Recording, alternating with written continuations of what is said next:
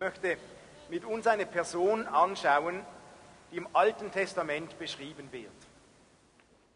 Eine Person, die einen Namen hatte, der nicht gerade sehr schmeichelhaft war. Einer, dem dieser Name jedoch ganz bewusst gegeben wurde. Nämlich geht es um Jakob. Jakob, Bedeutung des Namens Jakob heißt Hinterlistige, der Hinterlistige oder auch der Betrüger. Und Jakob erhielt seinen Namen Betrüger, Hinterlistiger, weil er bereits bei der Geburt seinen Zwillingsbruder, er hatte nämlich einen Zwillingsbruder, den Esau, an der Ferse hielt, weil er als Zweiter da rauskam, der Jakob, und er hielt ihn an der Ferse, wie wenn er ihn hindern wollte, dass dieser zuerst auf die Welt kommen würde. Bei den Juden war es nämlich so, dass nur der erstgeborene Sohn das Erbe erhielt. Und Jakob als Zwilling, der als Zweiter auf die Welt kam, war halt dann nicht der Erstgeborene, deshalb hielt er die Verse und bekam den Namen Betrüger, Hinterlistige. Es sah also so aus, als wollte sich Jakob sein Erbe selbst sichern. Betrüger oder Hinterlistiger nannten ihn seine Eltern darauf. Und dieser Name wurde irgendwie dann auch so eine Art wie das Lebensprogramm von Jakob. Jakobs Mutter, Rebekka, hatte von Gott die Verheißung erhalten, dass eben dieser Jakob die Segenslinie weiterführen würde. Aber von der Geburt her sah es eben gar nicht danach aus, weil Esau ja vor Jakob geboren wurde. Und nun versuchte Jakob in seinem Leben ständig diesen Plan Gottes, die Segenslinie zu übernehmen, selbst zu erreichen und selbst zu erfüllen. Zum Beispiel hatte er mit einer List seinem Bruder Esau das Erstgeburtsrecht erschlichen. Da ging es so um ein Linsengericht. Und schließlich hat er mit einer anderen List den Segen seines Vaters erschlichen, der schon halb erblindet war. Und sein Bruder Esau, als der darauf kam, was Jakob da eigentlich als Betrüger wollte und geschafft hat, den Segen des Vaters zu erschleichen, dieser Esau schwor darum, er, möchte, er werde Jakob umbringen. Und daraufhin musste Jakob fliehen. Er musste fliehen vor seinem hasserfüllten Bruder. Und auf der Flucht vor seinem Bruder begegnete er Gott und dann sagte er seinem Gott, wenn der Herr mir beisteht und mich auf meiner Reise beschützt, wenn er mir genug Kleider und Nahrung gibt und mich wieder heil zu meiner Familie zurückbringt, dann soll er mein Gott sein. Irgendwie hatte dieser Jakob etwas Mühe damit, Gott zu vertrauen. Gott zu vertrauen, dass die Verheißung, die Gott gegeben hatte, dass eben Jakob die Segenslinie weiterführen sollte, dass diese Verheißung aufgehen würde. Er traute Gott nicht so recht, dass das wirklich geht, also entschied er sein Geschick lieber selbst in die Hand zu nehmen. Für sehr lange Zeit sah es dann gar nicht so aus, als ob Jakob Nachfolger von Isaak, seinem Vater, werden würde. Dass Gott seine Zusagen erfüllen würde. Es sah wirklich nicht danach aus, denn Jakob war nun auf der Flucht vor seinem Bruder und 20 lange Jahre war er in der Fremde. 20 Jahre. Inzwischen in diesen 20 Jahren hatte Jakob geheiratet. Er hatte viele Kinder, war ein wohlhabender, reicher Mann geworden. Und eines Tages sagt ihm Gott, geh zurück. Und nun nimmt Jakob seine ganze Familie, seine ganze Knechte, sein ganzes Hab und Gut, ein reicher Mann, und reist mit seinem ganzen Tross Richtung Heimat. Und damit bahnte sich so diese Begegnung mit seinem Bruder an, der geschworen hat, ihn umzubringen. Obwohl Gott Jakob befohlen hat, geh zurück. Und obwohl Gott Jakob bei diesem Befehl einen himmlischen Moment geschenkt hat und Jakob das Himmelsheer der Engel sehen durfte als Mutmacher, war Jakob nicht fähig, Gott zu trauen und er bekam Angst. Und nun hat er die Angst, was ist, wenn ich meinem Bruder begegne? Und dann kommen sogar noch seine Späher, seine Leute, begegnen ihm, dass Esau tatsächlich im Anmarsch ist. Der hat gehört, Jakob kommt und Esau kommt ihm entgegen mit 400 Kriegern. Puh, das sah gar nicht aus wie ein freundliches Empfangskomitee. Jakob hatte die Sache irgendwie nicht mehr recht im Griff. Er wusste nicht, soll ich diesem Gott trauen oder nicht. Er hatte nur noch Angst. Was tun? Und Jakob entschied, am besten fahre ich zweigleisig. Erstens hat er entschieden, ich unternehme alles, um meinen Bruder wieder zu gewinnen. Und so schickt er ihm 550 Tiere als Geschenk zu, zu Esaus her. Er schickt ihm dieses riesige Geschenk, aber nicht einfach als Geschenk, sondern aufgeteilt in ganz viele kleine Herden. Weil viele kleine Geschenke viel mehr bewirken als ein großes. Jakob trifft noch weitere Maßnahmen.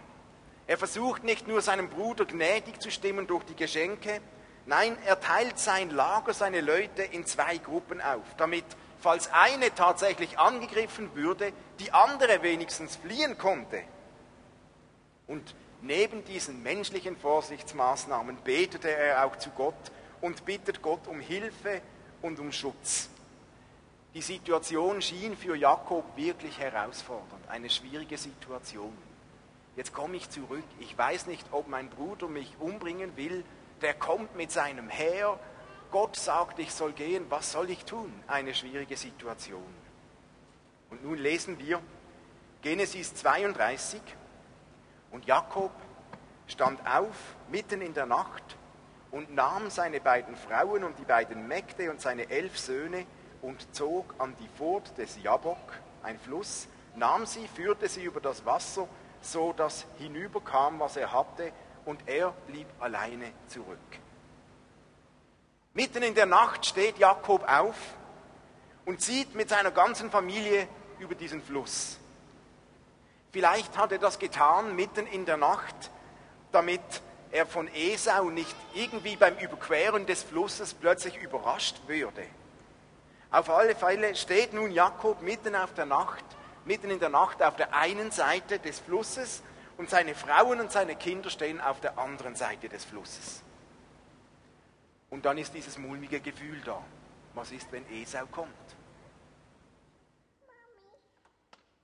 Eine auswegslose Situation für Jakob. Und vielleicht kennen wir auch solche schwierigen Situationen. Vielleicht kennst du solche schwierigen Momente im Leben. Vielleicht ist ein schwieriger Moment im Leben wie bei Jakob ein Konflikt mit einem anderen Mensch. Kennen wir vielleicht alle. Vielleicht ist es mal ein Problem mit einem Nachbarn oder mit einem Mitarbeiter im Geschäft. Vielleicht ist die Beziehung zum Partner schwierig.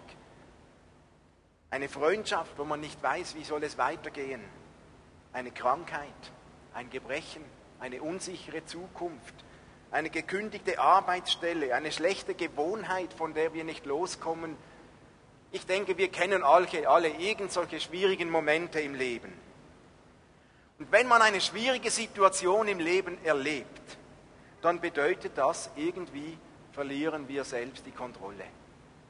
Wie bei Jakob. Der steht jetzt auf der einen Seite des Flusses, seine Familie auf der anderen und er weiß nicht, was geschieht, kommt jetzt Esau oder nicht. Und Jakob merkt, ich kann im Moment nichts mehr ausrichten. Und dann kommt schnell das Gefühl auf, Gott ist nicht mehr bei mir. Gott ist weit weg. Vielleicht hat mich Gott vergessen. Und dann lesen wir bei Jakob Vers 25, da steht er alleine auf der einen Seite des Flusses da rang ein Mann mit Jakob, bis die Morgenröte anbrach. Und als der Mann sah, dass er ihn nicht überwinden konnte, schlug er ihn auf das Gelenk seiner Hüfte, und das Gelenk der Hüfte Jakobs wurde über dem Ringen mit ihm verrenkt. Und er sprach, lass mich gehen, denn die Morgenröte bricht an. Aber Jakob antwortete, ich lasse dich nicht, du segnest mich denn. Er sprach, wie heißest du? Und Jakob antwortete, ich heiße Jakob. Jetzt stellt sich da diesem Jakob mitten in der Nacht plötzlich ein Mann entgegen. Und er weiß vielleicht gar nicht so recht, ist das, ist das jetzt plötzlich Esau? Ist das einer seiner Begleiter? Und natürlich will Jakob eigentlich auf die andere Seite zu seiner Frau und Kindern und er kämpft wie ein Löwe mit diesem Unbekannten. Und vielleicht ist dieser Kampf, der wirklich stattgefunden hat, auch eine Art, ein Ausdruck von Jakobs Lebensstil. Jakob wollte die Dinge im Griff haben und er kämpfte darum. Und er setzt eine unglaubliche Energie dafür ein, seinen Weg zu gehen. Jakob ringt hier mit diesem Mann und wie wir gerade weiterlesen, mit Gott selbst, wie sich später herausstellt. Und wir sehen, dass Gott Jakob in dieser schwierigen Situation eigentlich ganz nahe ist. Mittendrin, aber ganz anders als erwartet. Und plötzlich geht es gar nicht mehr in der Geschichte um die Begegnung zwischen Jakob und Esau. Es geht um diesen Jakob, der alleine auf der Flussseite steht und sein Ringen, sein Kampf mit diesem Mann, mit Gott selbst. Und Jakob lässt sich auf einen Ringkampf mit Gott ein. Und als dieser Mann sieht, dass er Jakob nicht besiegen kann, weil der so kämpft wie ein Löwe, da renkt er ihm mit einem Schlag die Hüfte aus. Und das bringt so die entscheidende Wende in diesem Kampf. Nun dürfen wir aber nicht denken, dass Gott Jakob nicht hätte im Ringkampf besiegen können. Also ich meine, nein, Gott hätte wahrscheinlich mit einem Heber, mit dem kleinen Finger diesen Jakob auf den Boden schmettern können. Aber vielleicht drückt dieser Kampf eine geistliche Wahrheit aus, nämlich Gott lässt manchmal mit sich ringen. Manchmal lässt Gott mit sich ringen. Gott donnert uns nicht immer sofort zu Boden und zeigt uns seine Macht. Wir können mit Gott ringen. Wir können manchmal Gott Widerstand leisten. Und Gott will Jakob erst mit diesem Hüftschlag zu besiegen. Besiegen, um ihn etwas zu lernen. Vielleicht kennen wir auch solche Lebenssituationen. Vielleicht kennst du das, in denen wir wie mit Gott ringen. Wir wollen etwas unbedingt erreichen. Wir lassen nicht los. Wir wollen eine sichtbare Veränderung. Wir wollen Wachstum. Wir wollen, dass Heilungen passieren. Wir wollen ein Comeback. Wir wollen Gesundheit. Ich wollen diese Arbeitsstelle. Wir wollen diesen Sieg über diesen Berg, der irgendwie vor uns liegt. Und so ringen wir mit Gott. Und ich habe so beim Predigschreiben gemerkt, ja, ich bin irgendwie auch einer, ich bin manchmal auch so ein Ringer mit Gott, wenn ich etwas unbedingt will dann kann ich mich so hinein verbeißen und ich versuche mit all meiner Kraft etwas zu erreichen. Und dann passiert es manchmal auch bei uns, dass wir eine Art Hüftschlag erleiden. Auch wenn Gott nicht immer Hüftschläge braucht. Aber ein Hüftschlag kann auch mal ein Misserfolg sein. Ein Schmerz, eine Panne eine Ablehnung von jemandem. Irgendetwas, wo wir merken, jetzt geht es nicht mehr auf. Ich komme nicht weiter. Jetzt stoße ich an meine Grenzen. Und wir sehen hier, dass diese Geschichte bei Jakob wie zwei Zeitphasen symbolisiert. Es gibt eine Zeit bei Jakob vor dem Hüftschlag und eine nach dem Hüftschlag. Es gibt auch zwei Jakobs. Der Jakob vor dem Hüftschlag, ein starker, entschlossener Jakob, der kämpft wie ein Löwe, ein Ringer. Ich lasse dich nicht los. Und dann nachher gibt es ein besiegter Jakob, der hinkt. Ein betender Jakob. Denn nachdem Jakob die Hüfte ausgerenkt wurde, nachdem er besiegt wurde, klammert sich dieser Jakob an Gott fest. Kämpfen konnte er irgendwie nicht mehr. Entweder umfallen oder mich festhalten, festklammern. Und plötzlich war es kein Kampf mehr eines selbstbewussten, starken Mannes, sondern eine neue Haltung von Jakob. Und diese Haltung zeigt sich, als Gott Jakob bittet, nun lass mich gehen. Und Jakob entgegnet, nein, ich lasse dich nicht los, ehe du mich nicht segnest ich lasse dich nicht, du segnest mich denn. Jakob hat erkannt, dass er vielleicht nun am Tiefpunkt ist. Mit ausgerenkter Hüfte, auf der anderen Seite des Flusses, weg von seiner Familie. Nun war er diesem Mann, diesem Gott ausgeliefert. Und nun erst gibt sich Jakob diesem Gott hin und er klammert sich an ihn fest. Und dazu muss er alles andere loslassen. Seinen Stolz, selber alles im Griff zu haben. Seine Angst, Gott könnte die Kontrolle zu ver verlieren. Und nun wechselt seine Bitte und wird etwas gesunder. Jakob will nicht mehr nur siegen, er will gesegnet werden. Und ich habe mir gedacht, ja, ich finde mich auch in dieser Geschichte. Oft will auch ich mein Leben selber gestalten und will kämpfen um Dinge, sozusagen mit Gott ringen. Und oft will ich mein Leben im Griff haben und es fällt mir schwer loszulassen. Ich kenne diese Herausforderung nur zu gut. Wie oft habe ich das Gefühl, oh, ich muss alles machen, sonst geht ja nichts. Ich muss jedem persönlich nachgehen, ich muss jeden anrufen, ich muss länger, mehr, intensiver, tiefer beten, arbeiten. Das ist so eine meiner persönlichen Herausforderungen in meinem Dienst als Pastor. Aber hier bei Jakob lernen wir, dass wirkliche Freiheit darin liegt, loszulassen und sich an Gott festzuklammern. Wer Gott zugesteht, ich kann mein Leben nicht mehr meistern. Wer Gott zugesteht, meine Hüfte schmerzt, ich kann nicht mehr kämpfen. Und sich an Gott klammert. Wer Gott sagt, nun musst du mein Leben gestalten, der darf mit Gottes Segen rechnen. Und dieses Loslassen der eigenen Möglichkeiten hat etwas zu tun mit Demut. Petrus schreibt es uns in seinem fünften Kapitel. Gott widersteht den Hochmütigen, aber den Demütigen gibt er Gnade. Es braucht eine Portion Demut, seine eigenen Möglichkeiten loszulassen und sich an Gott zu klammern. Jakob hat dies mit seinem Gebet und seinem Festhalten an Gott zugegeben. Jakob hat gemerkt, ich kann nicht mehr anders. Er hat seine Schuld bekannt, indem er diesem Mann seinen Namen genannt hat.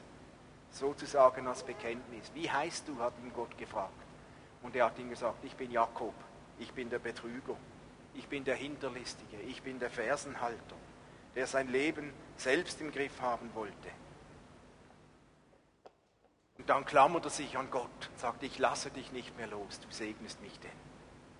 Wenn wir uns an Gott klammern, dann verändert uns Gott.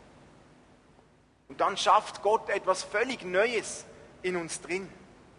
Und Gott geht auf diesen Jakob ein und macht aus diesem vermeintlichen Verlierer sogar einen Sieger. Er schafft etwas Neues und gibt ihm einen neuen Namen. Wir lesen nämlich weiter, als Jakob sagt, ich bin Jakob. Der Betrüger sagt Gott, du sollst nicht mehr Jakob heißen, sondern Israel. Gott kämpft denn du hast mit Gott und mit Menschen gekämpft und hast gewonnen. Und Jakob nannte die Stätte Pnuel, denn, denn sprach er, ich habe Gott von Angesicht gesehen und doch wurde mein Leben gerettet. Und als er an Pnuel vorüberkam, ging die Sonne auf und er hinkte an seiner Hüfte. Zunächst einmal, finde ich, macht Gott hier noch eine schwierige Aussage. Er sagt, Jakob, du hast mit Gott und Menschen gekämpft und gewonnen. Jakob hat Gott besiegt. Wie ist das zu verstehen? Ich glaube, Gott will ihm vermitteln, hey, Sieger ist derjenige in Gottes Augen, der sich demütig an Gott klammert. Sieger ist der, der sich bußfertig Gott hingibt und sich Gottes Schutz und Gottes Allmacht ausliefert. Sieger ist derjenige, der einsieht, dass er alleine nicht siegen kann. Sieger ist derjenige, der realisiert, dass er letztlich sein Leben nicht im Griff hat.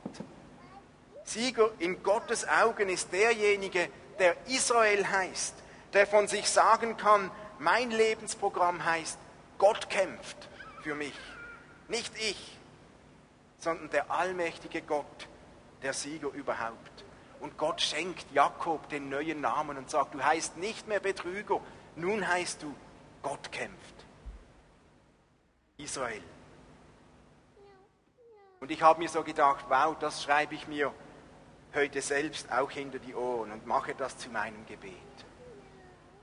Und ich habe so gebetet, Herr, hilf mir auch loszulassen, meine Herausforderungen. Hilf mir, mich an dich zu klammern. Hilf mir, mein manchmal überspitztes Verantwortungsgefühl loszulassen. Hilf mir, Menschen loszulassen. Und lehre mich, dass ich dabei nicht verliere, sondern dass dann du zum Zug kommst. Was würde Gott wohl uns für einen Namen geben? Wir Menschen sind ja so Spezialisten darin, wenn unser Verhalten unser Name sein würde, würde Gott jemanden von uns Manipulator nennen oder Selbstwurstler oder Sorgensammler oder Angsterfüllter oder alles im Griff habender oder wie auch immer. Welcher Name würde Gott dir geben? Welcher Name passt zu dir? Selbstkämpfer? Gott möchte aus uns etwas völlig Neues schaffen. Gott will uns verändern. Mit dem Geben eines Namens wurde im Alten Testament mehr als nur der Wechsel eines Rufnamens ausgedrückt. Der Name drückt die Identität eines Menschen aus. Gott wollte diesem Jakob eine neue Identität geben. Nicht mehr Betrüger, sondern Gott kämpft für dich. Und ich glaube, Gott will auch uns eine neue Identität schenken. Jedes Mal, wenn wir uns an ihm festklammern. Und da gibt Gott einen Namen. Und Gott hat für jeden von uns einen persönlichen Namen bereit, der zu unserer Situation passt. Und zusätzlich finden wir eine, in der Bibel eine ganze Liste von Namen, die Gott uns grundsätzlich gibt, die so gewaltig sind, die wir manchmal so kennen und überlesen und uns nicht mehr bewusst sind. Gott nennt uns zum Beispiel seine Kinder und Erben. Im Römer 8 lesen wir, denn der Geist, den ihr empfangen habt, macht euch nicht zu Sklaven, so dass ihr von neuem in Angst und Furcht leben müsstet, er hat euch zu Söhnen und Töchtern gemacht. Und durch ihn rufen wir, wenn wir beten, aber Vater. Ja, der Geist selbst bezeugt es uns in unserem Innersten, dass wir Gottes Kinder sind. Wenn wir aber Kinder sind, sind wir auch Erben. Erben Gottes und Miterben mit Christus. Dazu gehört allerdings, dass wir jetzt mit ihm leiden, dann werden wir auch an seiner Herrlichkeit teilhaben. Gott sagt uns, hey, du bist nicht nur Andi, Michel, irgendwie, sondern du bist ein Kind Gottes, Sohn Gottes, Tochter Gottes und ein Erbe, ein Königskind, ein Erbe. Uns ist das ganze himmlische Erbe versprochen von Gott. Oder dann treffe ich immer wieder Menschen, die können nicht glauben, dass Gott sie gemacht und gewollt und gut gemacht hat, denken, ich bin es nicht wert. Ich habe so viele Ecken und Kanten. Aber Gott gibt uns die Identität, auch dir. Du bist gewollt. Psalm 139. Du bist es ja auch, der meinen Körper, meine Seele erschaffen hat. Kunstvoll hast du mich gebildet im Leib meiner Mutter. Ich danke dir dafür, dass ich wunderbar erschaffen bin. Es füllt mich mit Ehrfurcht. Ja, das habe ich erkannt, deine Werke sind wunderbar. Dir war ich nicht verborgen, als ich Gestalt annahm, als ich im Dunkeln erschaffen wurde, kunstvoll gebildet im tiefen Schoß der Erde. Deine Augen sahen mich schon, als mein Leben im Leib meiner Mutter entstand. Alle Tage, die noch kommen sollten, waren in deinem Buch bereits aufgeschrieben, bevor noch einer von ihnen eintraf. Gott hat dich nicht vergessen. Gott hat keinen Fehler gemacht. Und trotz allen Schwächen, die wir manchmal in uns finden, trotz allem Krummen, das manchmal in uns drinsteckt, Gott hat dich gewollt. Und zwar genauso, wie du bist. Und Gott hat gesagt, hey, das ist gut, so wie du bist. So wie du bist, mit all deinen Kanten und Ecken, ist es gut, gewollt. Gott hat nicht einen Rechenfehler gemacht bei dir. Gott hat dich genauso gewollt. Und wir hören ja so oft, wir sind geliebt. Wir sind Geliebte von Gott. Jeremia 31,3 mit ewiger Liebe habe ich dich geliebt. Da ist ein Gott, der uns sagt, hey, vom ersten Moment deines Lebens an war ich da und habe dich geliebt. Am ersten Tag deines Lebens, als der erste Zahn gewachsen ist, dein erster Schritt, dein erster Schultag, das erste Mal verliebt. Bis heute, da ist ein Gott, der sagt, jeden Tag bis heute war ich da und ich habe dich geliebt mit einer ewigen Liebe. Genau dich. Wow, das ist unsere Identität. Oder wir sind Bevollmächtigte. Jesus sagt, es ist wahr, ich habe euch Vollmacht gegeben, auf Schlangen und Skorpione zu treten, die ganze Macht des Feindes zu überwinden und nichts wird euch schaden können. Doch nicht darüber sollt ihr euch freuen, dass euch die Geister gehorchen, freut euch, dass eure Namen im Himmel aufgeschrieben sind. Gott gibt uns die Identität als Vollmächtige. Wir dürfen die ganze Vollmacht Gottes in Anspruch nehmen, weil wir bevollmächtigt sind, weil wir Erben sind. Und Gott gibt uns seinen Frieden. Wir können das nicht genug oft lesen und hören und uns immer wieder sagen. Weil es geht uns oft so wie Jakob. Das menschliche Leben prägt uns manchmal doch anders. In der Realität als Mensch werden wir nicht immer geliebt. Wir sind auch nicht immer so erwünscht. Wir sind nicht überall gewollt. Wir sind nicht immer versöhnt und wir sind auch nicht immer so frei. Und die Wahrheit ist, es fällt auch nicht immer so leicht loszulassen. Frieden ist manchmal rar. Es gibt Menschen, die haben keine Familie, die erleben wenig Wertschätzung. Darum müssen und dürfen wir uns immer wieder neu entscheiden, unsere alte Identität loszulassen und sagen, Gott, ich klammere mich an dich. Ich klammere mich an deine Identität, die du mir gibst. Und ich lasse die ungesunden Prägungen los. Und wir klammern uns an diesen Gott, Jakob, und sagen, Gott, ich lasse dich nicht mehr los. Du segnest mich denn. Ich lasse dich nicht mehr los, ehe du mich gesegnet hast. Und loslassen heißt dann, unsere eigenen Möglichkeiten loslassen, aber nicht mehr Gott loszulassen. Wir überlassen es Gott, Menschen, Herzen, Situationen zu verändern, zu prägen. Und wir kommen klammernd an, an Gott, sich festklammern zu diesem Gott und sagen, segne mich. Und dann dürfen wir uns neu segnen lassen mit dieser neuen Identität. Und manchmal lässt Gott es zu, dass ein Merkmal zurückbleibt. So wie Jakob seine ausgerenkte Hüfte. Auch nach dem Segen konnte er nur noch hinken. Seine Hüfte blieb ausgerenkt. Vielleicht verpasst uns Gott auf irgendeine Art eine Art göttlichen Knutschfleck oder eine Narbe oder eine Art Hinken oder eine Art Krankheit, irgendetwas, ein Problem, das wir halt nicht loswerden, auch nicht mit dem Segen Gottes. Vielleicht damit wir nie vergessen, dass wir Gottes Hilfe brauchen, dass wir Gottes Kraft brauchen. Berufen sein heißt nicht im Schlaraffenland leben und alles nur noch schön. Vielleicht ist die Hüfte mal ausgerenkt. Berufen sein bedeutet, wir wissen, woran wir uns klammern. Ich weiß, woran ich mich zu klammern habe, nämlich an meinen himmlischen Vater, an meinen Heiland, an den, der für uns kämpft. Und ich wünsche uns, gerade in dieser Serie mit Gott rechnen, ich wünsche uns viel Kraft, um uns an Gott festzuklammern.